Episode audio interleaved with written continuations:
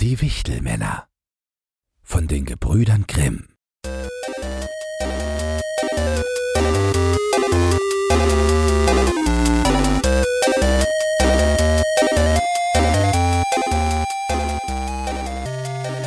Erstes Märchen.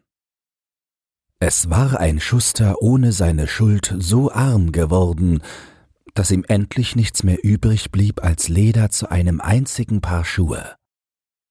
Nun schnitt er am Abend die Schuhe zu, die wollte er den nächsten Morgen in Arbeit nehmen. Und weil er ein gutes Gewissen hatte, so legte er sich ruhig zu Bett, befahl sich dem lieben Gott und schlief ein. Morgens, nachdem er sein Gebet verrichtet hatte und sich zur Arbeit niedersetzen wollte, so standen die beiden Schuhe ganz fertig auf dem Tisch.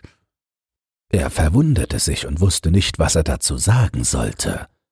Er nahm die Schuhe in die Hand, um sie näher zu betrachten.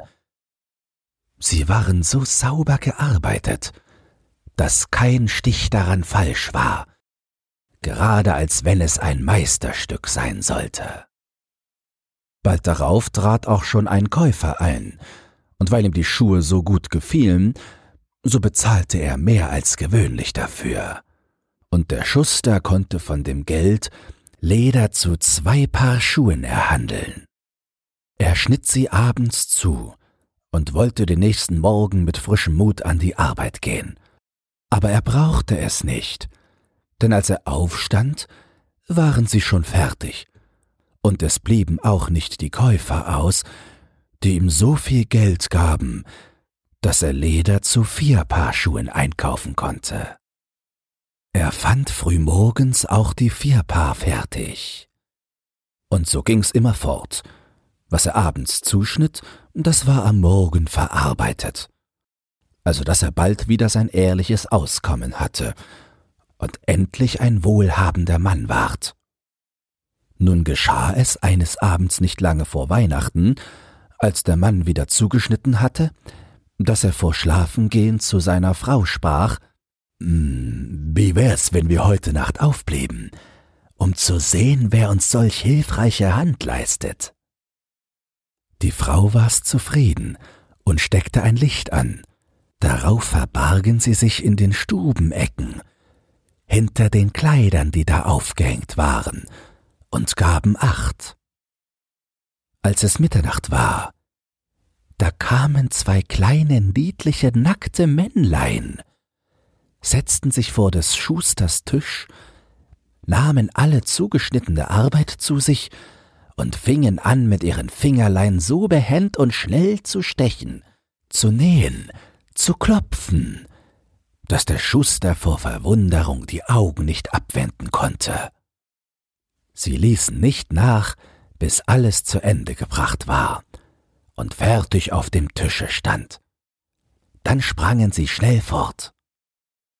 Am Morgen sprach die Frau Die kleinen Männer haben uns reich gemacht. Wir müssten uns doch dankbar dafür bezeigen. Sie laufen so herum, haben nichts am Leib und müssen frieren. Weißt du was? Ich will Hemdlein, Rock, Wams und Höslein für sie nähen auch jedem ein paar Strümpfe stricken, mach du jedem ein paar Schülein dazu. Der Mann sprach, das bin ich wohl zufrieden. Und abends, wie sie alles fertig hatten, legten sie die Geschenke statt der zugeschnittenen Arbeit zusammen auf den Tisch und versteckten sich dann, um mit anzusehen, wie sich die Männlein dazu anstellen würden. Um Mitternacht kamen sie herangesprungen und wollten sich gleich an die Arbeit machen. Als sie aber kein zugeschnittenes Leder, sondern die niedlichen Kleidungsstücke fanden, verwunderten sie sich erst, dann aber bezeigten sie eine gewaltige Freude. Mit der größten Geschwindigkeit zogen sie sich an, strichen die schönen Kleider am Leib und sangen sind wir nicht Knaben glatt und fein? Was sollen wir länger Schuster sein? Dann hüpften und tanzten sie und sprangen über Stühle und Bänke. Endlich tanzten sie zur Tür hinaus. Von nun an kamen sie nicht wieder. Dem Schuster aber ging es wohl, solange er lebte. Und es glückte ihm alles, was er unternahm.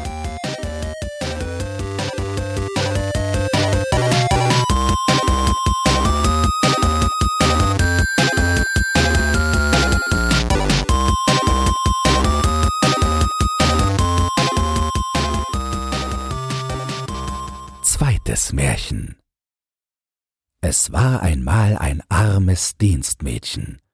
Das war fleißig und reinlich, kehrte alle Tage das Haus und schüttete das Kehricht auf einen großen Haufen vor die Türe.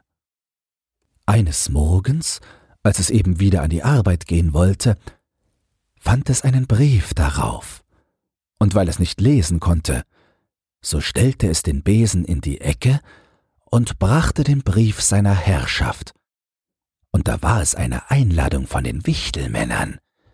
Die baten das Mädchen, ihnen ein Kind aus der Taufe zu heben.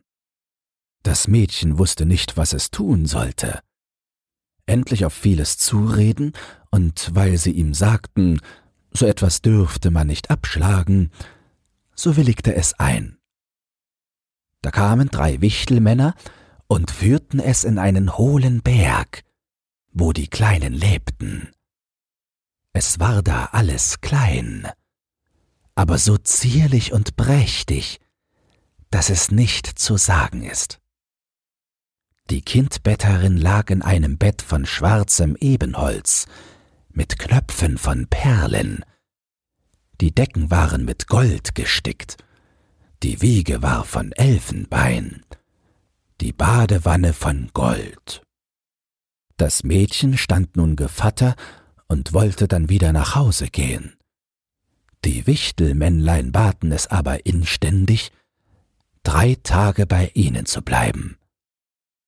Es blieb also und verlebte die Zeit in Lust und Freude, und die Kleinen taten ihm alles zuliebe.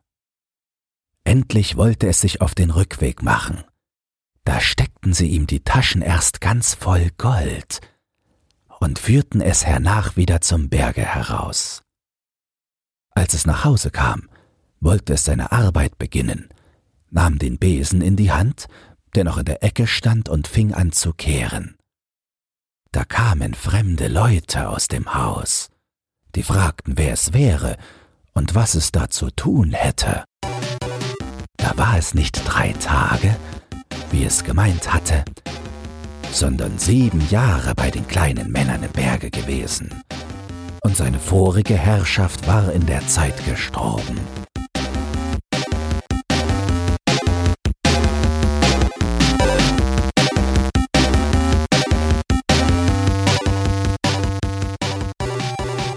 Drittes Märchen Einer Mutter war ihr Kind, von den Wichtelmännern aus der Wiege geholt, und ein Wechselbalg mit dickem Kopf und starren Augen hineingelegt, der nichts als essen und trinken wollte.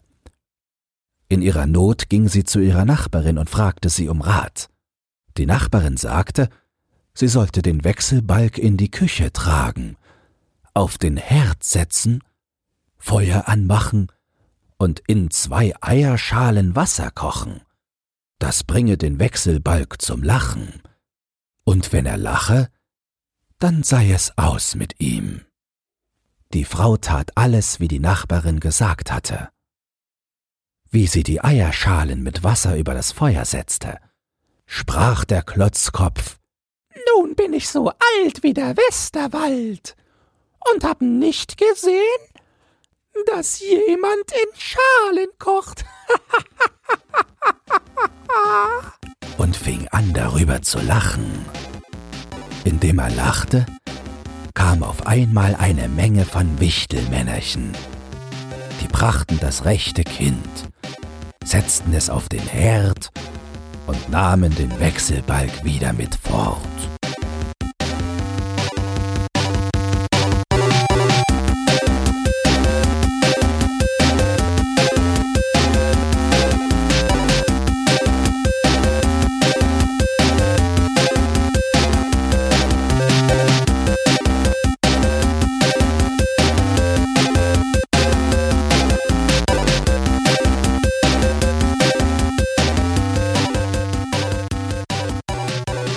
Dieses Hörbuch gefallen hat, dann teile es oder lass eine Podcast-Bewertung da.